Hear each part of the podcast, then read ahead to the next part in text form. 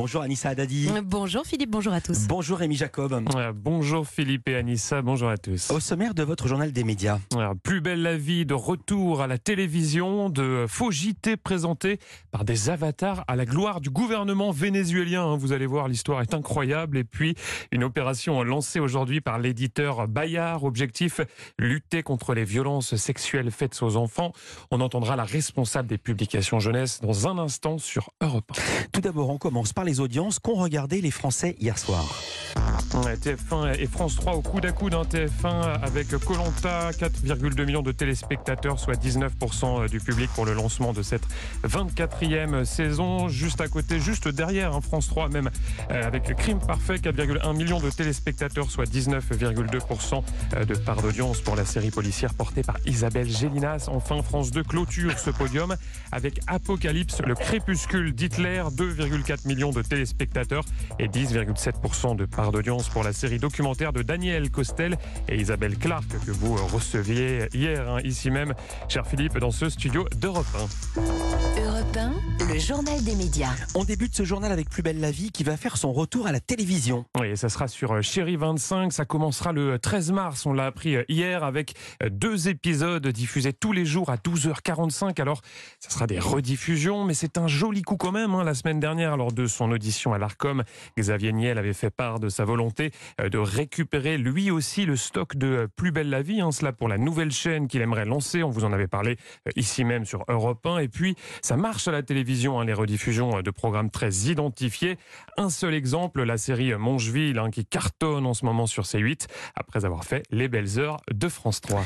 Le palmarès de la cérémonie des lauriers de l'audiovisuel, on le connaît. Oui, c'est une cérémonie hein, qui récompense le meilleur de l'audiovisuel. Alors, le prix euh, du documentaire a été attribué à C'était la guerre d'Algérie, réalisé par Georges-Marc Benamou et diffusé euh, l'an passé sur France 2 dans la catégorie fiction. Le prix revient aux Enfants des Justes. hein. C'est un téléfilm euh, diffusé lui aussi sur France 2 et qui avait connu un gros succès d'audience. Un téléfilm réalisé par Fabien Antoniente. À noter également que Stéphane Bern a remporté le laurier d'or du professionnel de l'année. Notre camarade Stéphane Bern que vous pouvez évidemment retrouver tout à l'heure à 16h sur Europe 1 avec toute la bande d'Historiquement Vôtre. On va parler maintenant d'intelligence artificielle avec des faux journaux télévisés destinés à faire de la propagande pour le gouvernement vénézuélien. Ouais, hein, L'histoire est assez euh, incroyable et ce sont euh, nos confrères espagnols du quotidien El País qui la racontent. Ça concerne des euh, JT que l'on retrouve sur YouTube. Alors au premier coup d'œil, rien d'anormal. hein. Vous avez un homme debout dans un décor de studio euh, télé. L'émission s'appelle House of News et le présentateur parle de l'actualité de manière plutôt classique. Écoutez ce très court extrait. Je vous le traduis juste après. We wanted to find Venezuela is really as destroyed as the media have claimed for years. Est-ce que le Venezuela est vraiment aussi détruit que les médias l'affirment depuis euh, des années hein? C'est la question que pose ce présentateur avec en fond sonore, hein, vous l'avez entendu, Mmh. une petite musique de JT. Le problème, c'est qu'après vérification, il s'avère que ça n'est pas un humain. C'est un avatar, un faux journaliste, un créé de toutes pièces grâce à l'aide de l'intelligence artificielle. hein. C'est vraiment bluffant, on dirait un présentateur télé. Alors évidemment, hein, quand on regarde de plus près, on se rend compte de la supercherie. Et tout cela est au service, évidemment, de la désinformation. hein. L'objectif, c'est de véhiculer de fausses informations redorant le blason du Venezuela. Dans ce JT, on nous dit, euh, par exemple, que l'économie du pays est en plein essor, ce qui est absolument faux. À noter que ces euh, vidéos ont connu un très gros succès sur les réseaux sociaux. Un documentaire diffusé ce soir en prime time sur Canal Plus Doc, il s'appelle Les soldats de l'information et ce documentaire nous emmène en Ukraine. Ouais, un documentaire qui a été euh, primé lors du dernier festival de euh, Luchon. Ça raconte le quotidien des journalistes ukrainiens qui ont décidé de continuer à informer coûte que coûte, hein, 24 heures sur 24. Ils sont euh, mobilisés sur ce euh, front de l'information. Leur vie a basculé avec une très très lourde responsabilité qui pèse sur leur épaule. Quand la guerre commence, la responsabilité des journalistes devient mille fois plus grande. Chaque mot peut tuer une personne ou des milliers.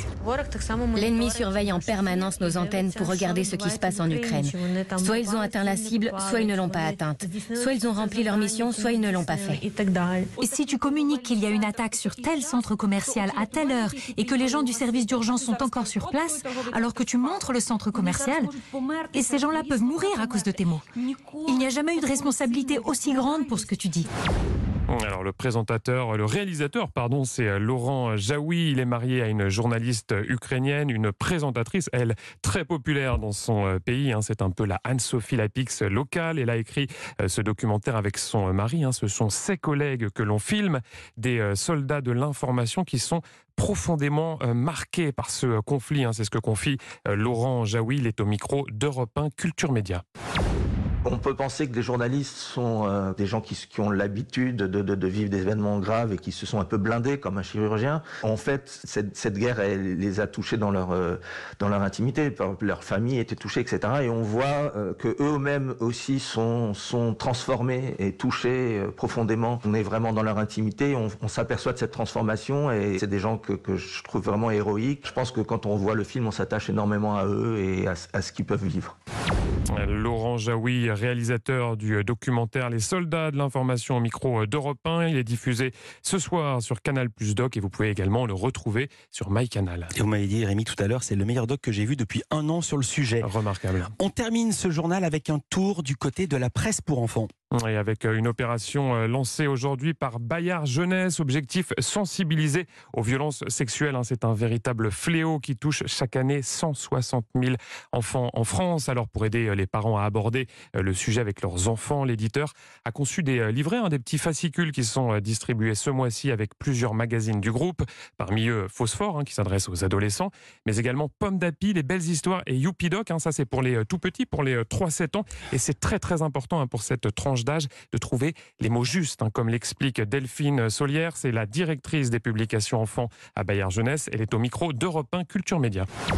En fait, quand on s'adresse aux 3-7 ans, on va pas leur dire attention, tu risquerais d'avoir des violences sexuelles. Non, ce qu'on va essayer de faire, c'est leur faire prendre conscience de leur, corps, leur faire comprendre que leur corps c'est un trésor. Il y a des personnes qui ne savent pas respecter le trésor des autres et qui vont euh, demander des câlins trop rapprochés, avoir des gestes qui sont pas opportuns. Vous voyez, on va, on va, on va s'arrêter là. Mais déjà, si c'est quelque chose dont on peut parler en famille, qu'un parent, en le lisant à son enfant, peut laisser advenir une parole qui serait bah, il y a machin qui m'a caressé, qui m'a serré trop fort, je n'aime pas ça, j'ai pas envie qu'il m'embrasse. Déjà, ça permet de faire comprendre qu'il y a des choses qu'on ne peut pas faire à un enfant. Delphine Solière, directrice des publications enfants à Bayard Jeunesse et cette opération débute donc aujourd'hui dans des kiosques. Merci beaucoup Rémi Jacob, à demain pour un nouveau journal des médias Youpidoc.